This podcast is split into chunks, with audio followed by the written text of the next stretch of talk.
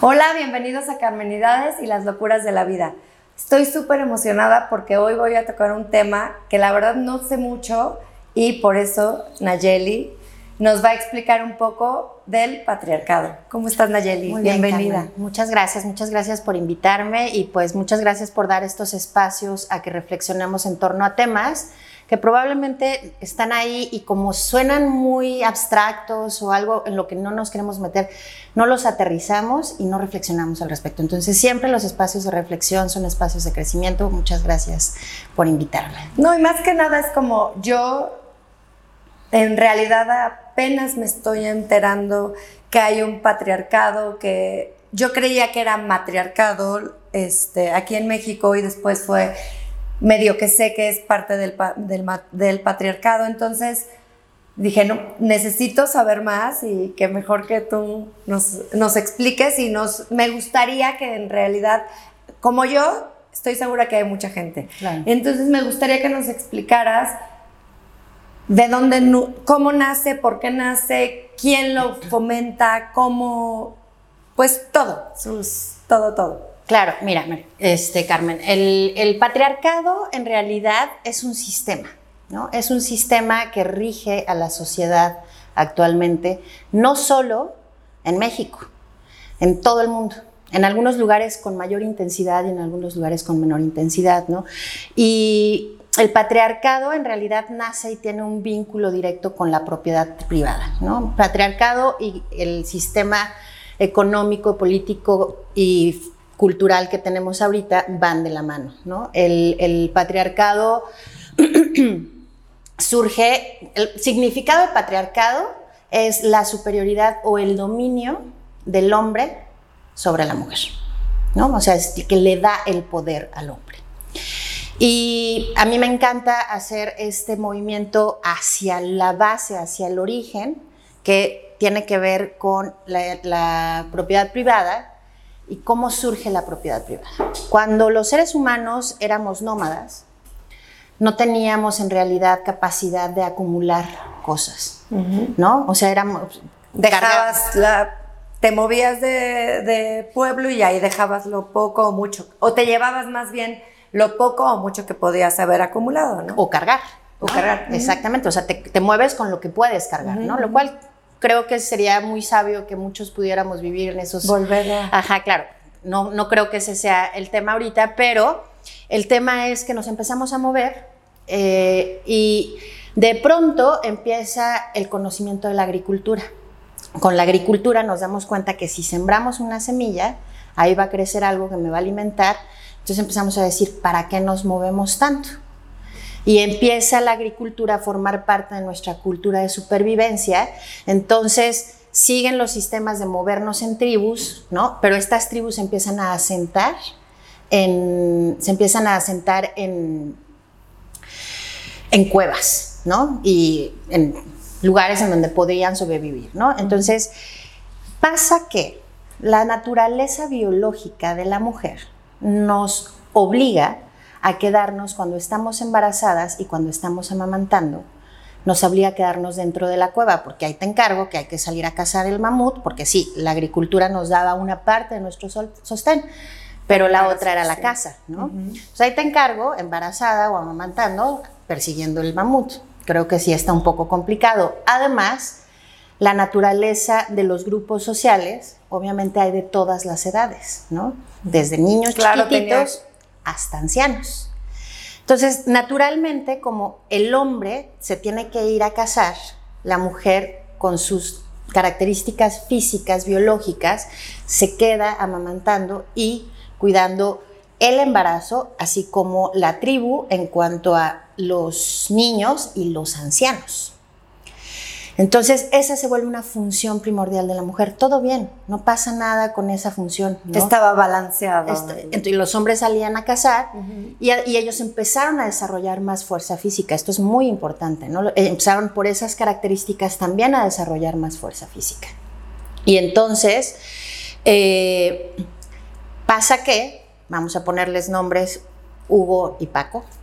Hugo es muy bueno cazando, ¿no? Entonces va y caza un mamut Y, y de repente Paco se la pasa echando la flojera, tonteando por aquí, por allá. Entonces Hugo se empieza a enojar. Se da cuenta que él que está trabajando más. Entonces, exactamente, Hugo empieza a decir, ¿por qué Paco va a comer de mi mamut si yo estoy trabajando más? ¿no?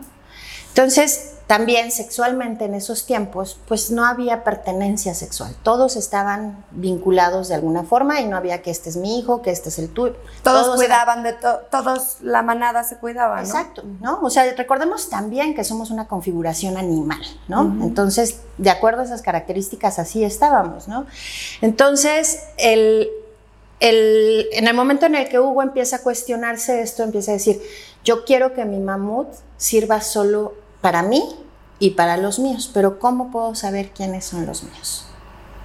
Entonces, lo que hace Hugo es privatizar el vientre materno, el vientre de la mujer, y decir, todos los hijos, o sea, ella no puede estar con nadie más que conmigo para que yo sepa que son míos. quiénes son mis hijos y ellos se puedan quedar con mis mamuts que voy a casar, ¿no? Así de básica es la construcción de nuestro sistema actual, ¿no? El sistema de género. Entonces, con la evolución, el hombre se hace más fuerte físicamente y también tiene la capacidad de someter físicamente a la mujer. ¿no? Entonces se genera este sistema que le da el poder al hombre sobre la mujer. Y la mujer, que esto es también algo muy importante que tenemos que platicar, la mujer empieza a competir con otras mujeres por quedarse con el mejor Hugo de todos porque yo quiero el mejor Claro, de todo. todos, ¿no? Y entonces también la mujer entra en este sistema y se genera también lo que es el matriarcado, que es de alguna forma el control del linaje y de las ideas del linaje eh, y entonces se empiezan a complementar, ¿no? Yo me quedo en casa, yo voy a cuidar a los niños, si yo soy inferior y entonces se nos empieza a tratar a las mujeres como seres inferiores en muchos sentidos. Y, perdón que te inter- Y de ahí viene como también la raíz de esta competencia constante que tenemos contra, porque las mujeres nos vemos a otra mujer como competencia. Si, si ya tiene más pelo, si ya se puso más Sí. chichi, si ya se puso, Sí. o sea, nos vemos siempre como una competencia. Quiero entender que es a raíz de el esto. mismo origen, exactamente, ¿no? Es el mismo origen. Y yo, de hecho, tengo también un trabajo profundo hecho a través de la violencia entre mujeres, ¿no? O sea, justamente hablo sobre este tema y la gente me dice, no, es violencia contra las mujeres. Y yo, no, no, no, No. es violencia entre mujeres. Sí, ¿no? sí, eso- ese es otro tema que me encantaría también tocarlo. Y eso yo me he empezado a ser consciente porque yo siento mucha responsabilidad porque tengo dos hijas. Entonces, este, siempre digo, no, ¿por qué tenemos que vernos como competencia?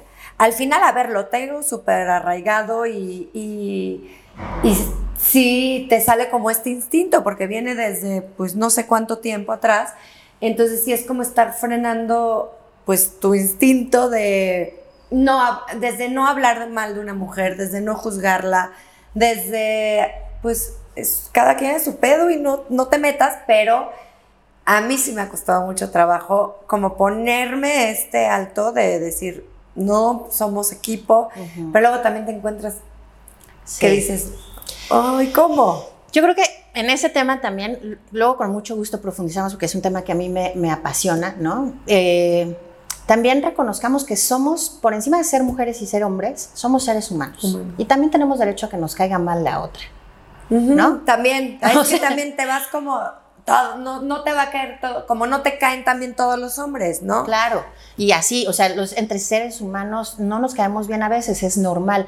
Lo que sí creo que puede cambiar es la noción de destruirnos, de, o sea, no me caes bien, ya, sigue tu camino yo el mío, no tenemos que ser amiguis, ya, pero no voy a hacer nada por, Seguirle como contribuyendo a, a eso. por destruirte, ¿no? Por atacarte, ¿no? O sea, simplemente no me caes bien y me quedo con ese sentimiento y me voy, ¿no? Eso sería como un paso más consciente, ¿no? Entonces yo creo que eh, este tipo de, de- de temas, más que aprender sobre el tema, es desaprender, Estos, estas eh, improntas culturales que tenemos y que no cuestionamos, como, como decías, ¿no? O sea, nosotros así crecimos. Yo crecí con esta conciencia de que tengo que verme bonita, tengo que... que, em, igual competir con la otra, ¿no? Tengo que tratar de buscar al mejor Hugo de todos, ¿no? Entonces crecí con, ese, con esa conciencia, pero creo que también yo agradezco mucho mi papá, que yo considero que tiene altos grados de machismo, pero a mí nunca me hizo sentir como tú no puedes por ser mujer. Exacto, a mí me, compartimos eso, eso mismo, mi papá nunca me hizo, al contrario, ¿sabes? Tú vas a hacer y tú vas a estudiar y, nos dio, porque conozco gente que, que al, al, hermano sí lo mandan a estudiar y a, a, ti no, pues porque tú te vas a casar. O sea, a mí me cuesta trabajo entenderlo y hasta procesarlo porque en mi casa nunca se vio así. O sea, siempre somos cuatro, dos hombres y dos mujeres y nos dio exactamente las mismas oportunidades y que bueno, eso se lo agradezco y creo que es el grado de conciencia que tiene mi papá, este, pues de venir de, a ver, su, ah, mi abuela no podía casi casi salir a la calle sola, o, pero mi abuela también fue muy revolucionaria y entonces ella empezó a usar pantalones, o sea, como es estas combinaciones locas que se dan y... Claro y que te hacen ser lo que eres eh, hoy, en día. Hoy en día, claro. Y además convierte eh, los, estos espacios en, en, un, en, tierra fértil para la reflexión, ¿no? Y yo estoy segura, yo soy humanista, ¿no? Yo estudié licenciatura en ciencias humanas y desde entonces trabajo en, en temas humanistas, específicamente cultura de paz, ¿no? Y creo que una de las más grandes guerras que tenemos y la guerra medular que tenemos como humanidad es la guerra de géneros. Yo estoy segura que podríamos llegar a un siguiente nivel de conciencia como seres humanos si estuviéramos o si nos pudiéramos poner de acuerdo entre hombres y mujeres. Pero para que nos podamos poner de acuerdo entre hombres y mujeres, tener cierto nivel de construcción que le haga entender al hombre cuál es su lugar verdadero y un nivel de construcción con la mujer que le haga entender cuál es su nivel y ahí nos vamos a encontrar, ahí podríamos generar acuerdos porque nunca vamos a ser iguales. Eso, eso justamente es lo que te iba estaba pensando. En realidad yo no creo que el hombre y la mujer sean iguales simplemente porque nosotras damos vida, nosotros, o sea, tenemos físicamente otras características, y ni es ni bien ni mal, simplemente es complemento, ¿no? Sí, ahí quisiera hacer una anotación que siempre me parece importante hacer. Las mujeres transformamos la vida, no la damos. No puede haber claro, no puede haber una concepción si no existe el hombre. El hombre. Claro, ¿no? Claro, Entonces ahí, desde ahí, desde esos espacios, esos pequeños espacios necesitan mucha deconstrucción, porque a las mujeres se nos venera por esos nueve meses que damos. Sí, no son sencillos, yo también soy mamá, ¿no? o sea, no son procesos sencillos. Pero no lo hubieras podido hacer si no hubieras tenido una ¿no? Entonces, el dar vida le corresponde a ambos géneros. 50 y 50. Exacto. Entonces, también la procreación de, la vida nos corresponde a los dos. El embarazo nos corresponde también a los dos, porque es también menester del hombre el bienestar de la mujer durante ese proceso, ¿no? Por eso salen a cazar el mamut.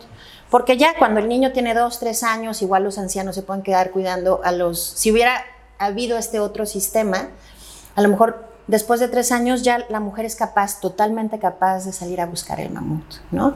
Y esta historia del mamut es una historia recurrente en mi pero, discurso. Pero aparte, bueno, no es, o sea, es que aparte no era como solo un embarazo, seguramente habían 15 y ya cuando, cuando ya ibas por el 15 claro. embarazo, pues ya no tenías también tanta fuerza, o sea no, y además hay que cuidar a todos esos niños, ¿no? Y además sí, ¿no? O sea, mientras los tengamos vinculados al pecho, vamos a tener que, que, o sea, pues quedarnos ahí, ¿no? Quedarnos ahí. Pero ese es el tema, ¿no? O sea, este cuestionamiento histórico, ya el mapa no corresponde al territorio y de eso me gustaría que habláramos muchísimo más. Eh, nos plantearon un mapa que corresponde a un espacio y un estado de conciencia que corresponde a hace millones de años. Y seguimos reproduciendo un mapa que nos dice dos calles para acá, dos calles para acá y uno para allá y vas a llegar y ya no. Ya no existe. El territorio es muy diferente porque ahora las mujeres ya salimos a cazar el mamut, muchas. Claro. Y tenemos diversas formas, incluso las que nos quedamos en casa, Nos quedamos en casa, pero seguimos cazando el mamut con muchas opciones que, que, están allá afuera. El mamut a veces ya es compartida la casa del mamut, ¿no? Entonces, ¿cómo es posible que sigamos reestructurando nuestra, sociedad? Con lo mismo, con el mismo Paradigma. discurso, con la misma el deber ser, ¿no? Que, de aquellos tiempos, ¿no? Porque entonces Totalmente. sí, en aquellos tiempos, como dices, pues como no había conciencia de la anticoncepción y probablemente ni siquiera tan clara de la concepción, era un asunto más instintivo, ¿no? Sí, sí. Pero ahora ya sabemos que podemos elegir cuántos hijos queremos tener, cómo se va a constituir nuestra familia, ¿no? Hay, o sea, hay muchas cosas que ya han cambiado. Entonces seguimos generando nuestro mapa con base en esos fundamentos cuando ahora la realidad, la realidad es otra. Pero a ver, ¿y por qué no, por qué no cambia este mapa? ¿A quién le conviene seguir teniendo este esquema o por qué, por qué no se ha evolucionado en esa parte? Yo pienso que creemos que le conviene al hombre, ¿no? Pero también en el trabajo de construcción, yo trabajo un, yo hago un trabajo sistemático que se llaman de constructorios y precisamente viene a ofrecer más preguntas que respuestas. ¿no? O sea, es, eh, hay que empezar a cuestionarnos este tipo de cosas, ¿no? Y de estas preguntas salen nuevas formas. Pero básicamente para mí es dejar muy claro que este tema no va en contra de los hombres, porque hay cosas que los hombres ni siquiera saben o no se han dado cuenta que les afectan del sistema. Como, como ¿Cómo qué? Como por ejemplo la necesidad de ser proveedores. Hay hombres que probablemente amen ser amos de casa. Todo bien, pero el sistema los obliga. Y eso y aparte esta parte que de creo que al hombre también se le juzga mucho, o sea, si si deciden tomar ese rol y deciden hacerlo, el hombre es súper mal visto por Ahora sí creo que toman el hombre el papel que tomamos las mujeres de juzgar. O sea, creo que un hombre que decide quedarse en casa es súper mal visto por, el, por, por los hombres. Así de, che huevón, no, no, hace, no hace nada, mantenido Sí, y creo que también es duro, debe de ser muy duro para ellos. Es muy duro para todos, o sea, por eso digo que creo que hay, o sea, necesitamos nivelarnos, ¿no? Para podernos ver de frente y poder caminar, o sea, ponernos de acuerdo y caminar hacia un espacio de conciencia diferente. Siento que también, por ejemplo, la crianza, ¿no? La crianza, nosotras las mujeres, como se nos fue asignado, y es además nuestro lado de poder, porque a mí me quitas a mis hijos, ¿cómo voy a tener a mi mamut? Ah, exacto. ¿No?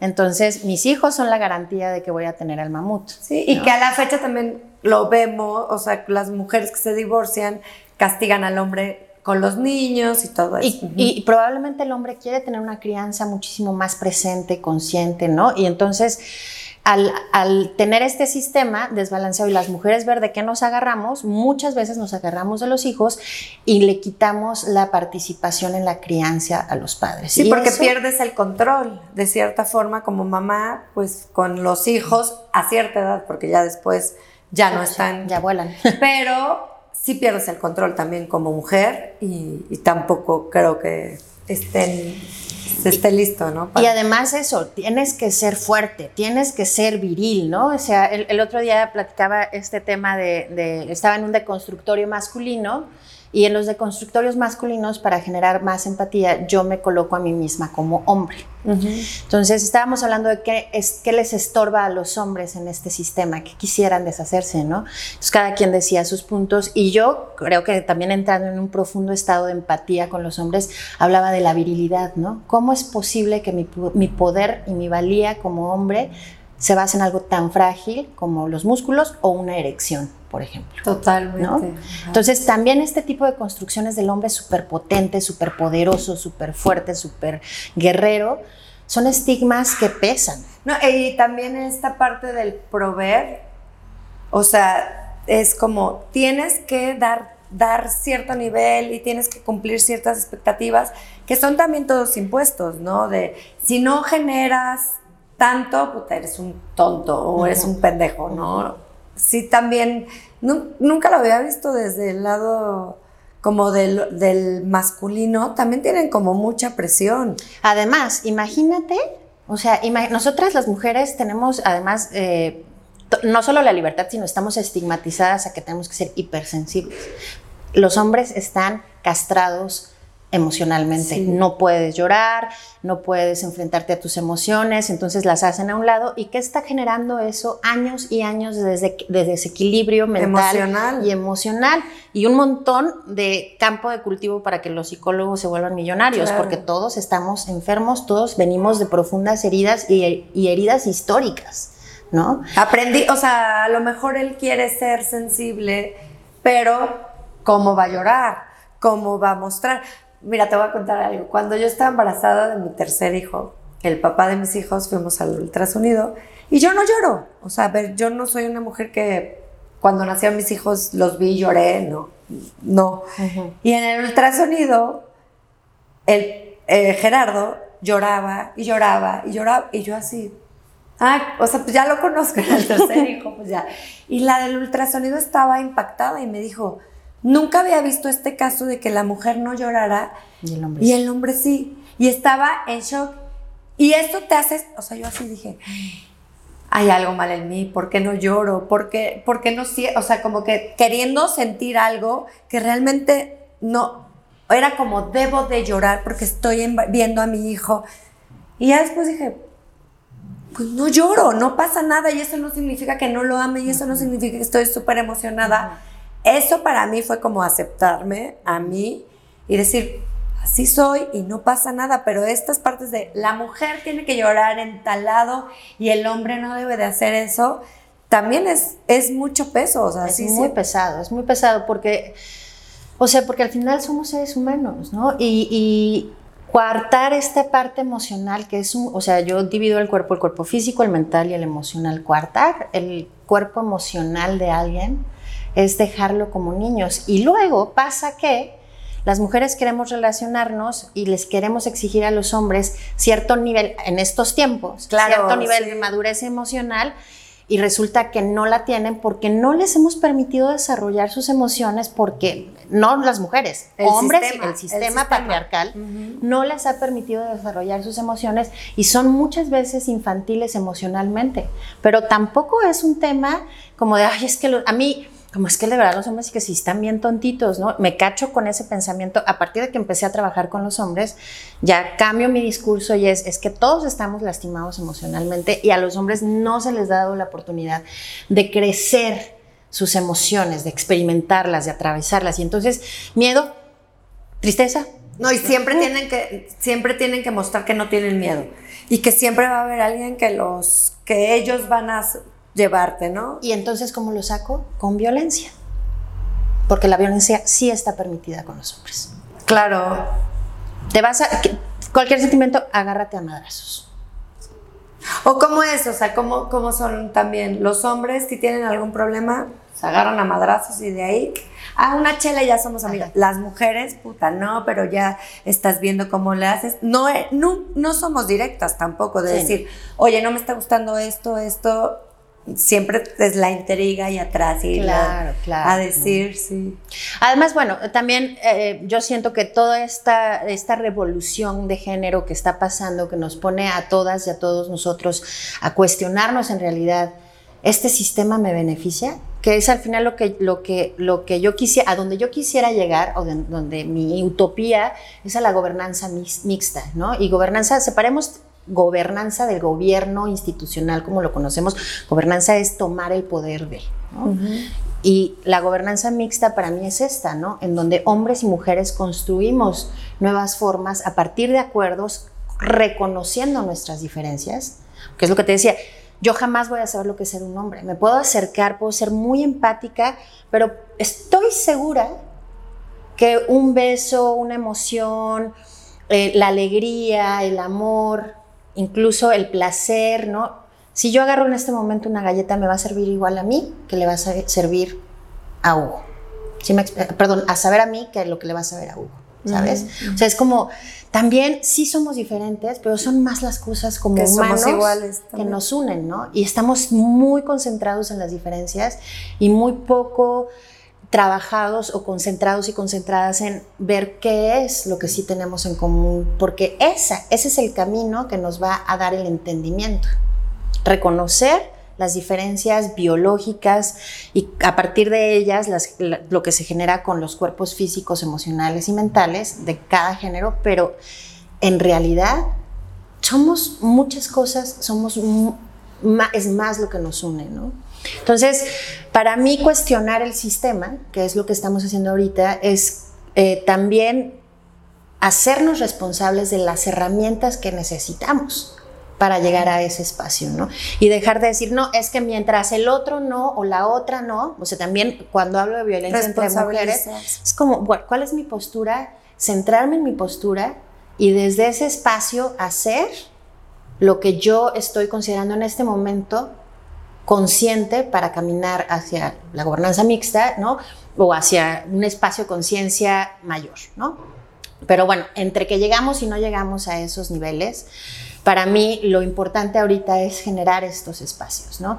Y lo que me decías, ¿no? Mi, tu abuela fue revolucionaria y se ponía pantalones y también reconocer que los feminismos, o sea, también eh, no son los mismos. Los feminismos de tu abuela no son los feminismos de tu mamá y no es el feminismo nuestro y nuestro feminismo no, es el mismo feminismo de mi hija de 20 años que no es el mismo de mi hija de 10.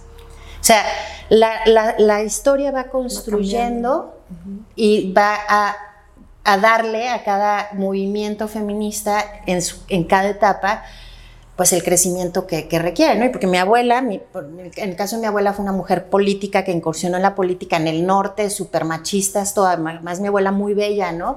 y muy inteligente, tenía que sortearse con otras mañas el, poder, ¿sabes? Pero era feminista estaba ocupando espacios de, de, poder, ¿no? La señora era diputada, ¿no? Y me acuerdo que me decía mucho, hija, tú tienes que saber usar la belleza a tu favor. Esto en este momento es profundamente antifeminista. Claro. En ese momento para ella era... Era una herramienta que usó para, para, para llegar a su objetivo. Exactamente, ¿no? Entonces, cuestionar los feminismos a través de la historia también requiere su, su, grado de sensibilización, ¿no? O sea, es como no podemos decir que tu abuela no fue eh, feminista por esto, o tu bisabuela, o cada una tuvo su lucha. Y lo más importante es que yo creo que ahorita el feminismo o la lucha contra el patriarcado, porque conozco muchos hombres que también están luchando contra el patriarcado, sí está pasando, ¿no? Hay recursos. Eh, te voy a pasar algunas páginas, por ejemplo, de, Instagram. Hay una que a mí me gusta mucho que se llama De hombres a machos, de, perdón, de machos a hombres.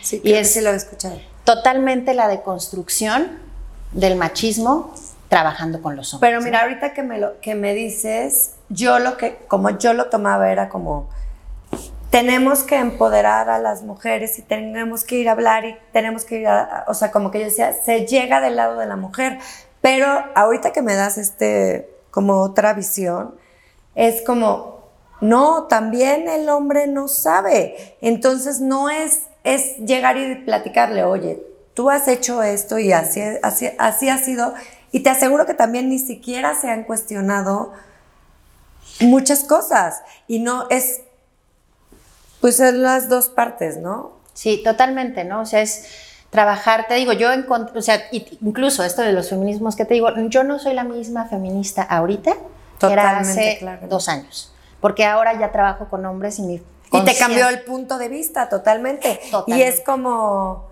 pues el equilibrio o la, la complementas, es lo que se necesita para complementar y conocer la otra parte, porque si solo conoces esta parte, este, pues vas como a ciegas, ¿no? Y no se lograría el gobierno mixto.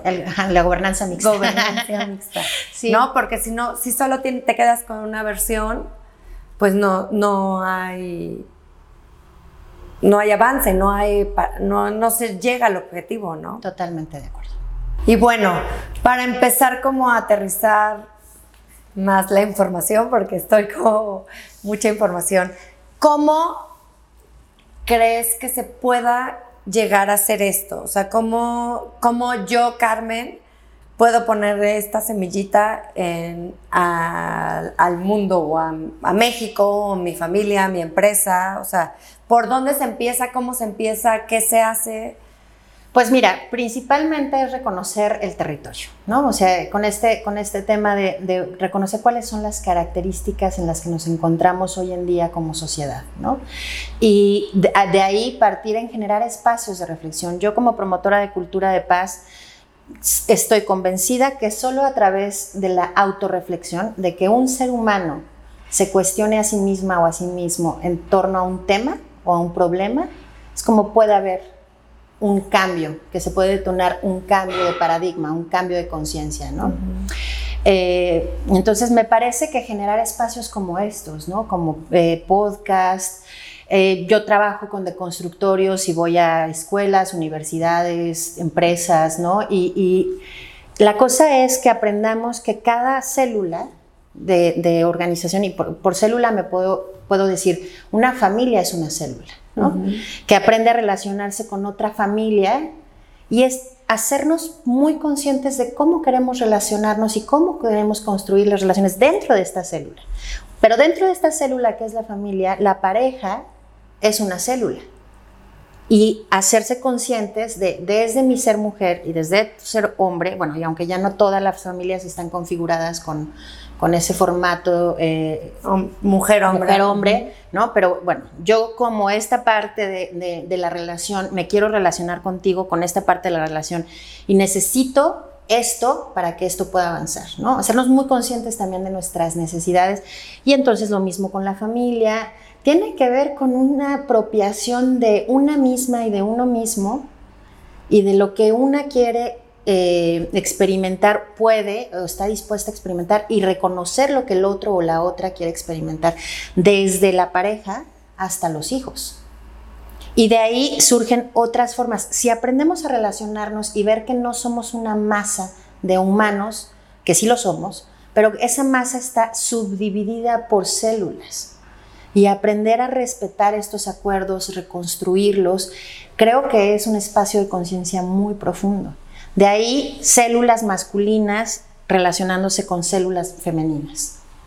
Cómo las mujeres queremos relacionarnos con los hombres y que los hombres nos digan cómo se quieren relacionar con las mujeres. Porque muchas veces también, y eso en los de, de constructorios femeninos surge mucho, los hombres también están muy acostumbrados, que es lo que te decía, te decía, también el matriarcado está muy metido en este sistema, están acostumbrados a ser mandoneados en muchas formas por las mujeres.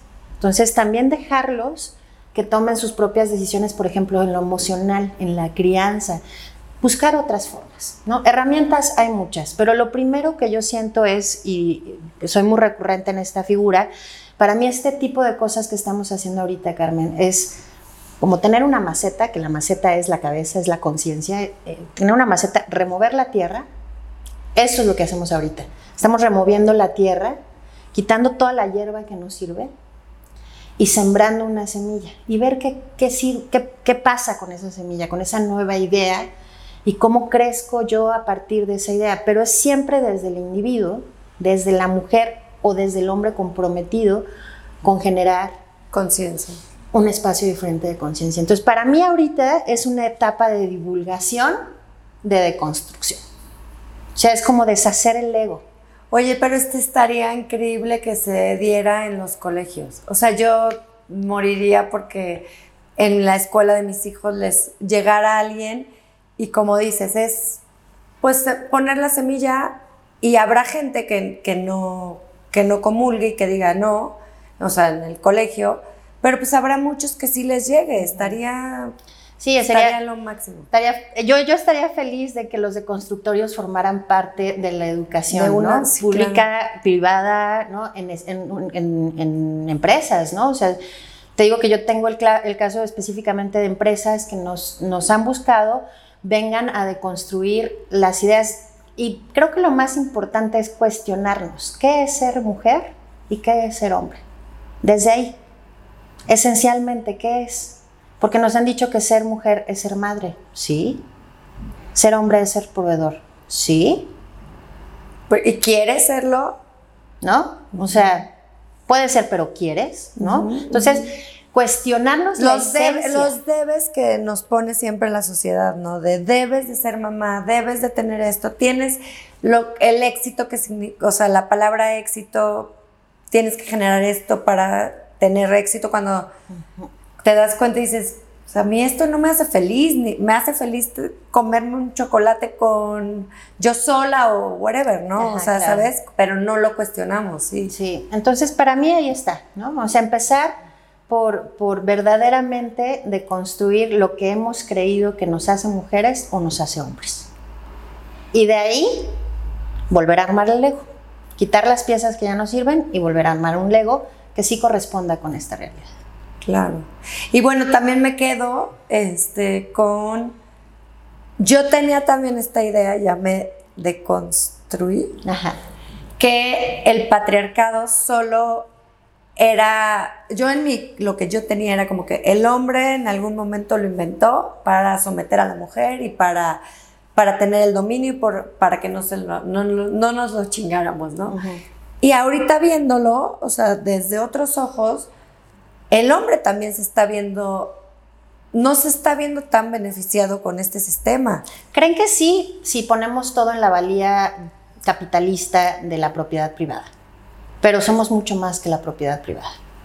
Como seres humanos, somos mucho más de lo que poseemos. Entonces, si queremos quedarnos con la básica versión de soy lo que poseo, vas por buen camino.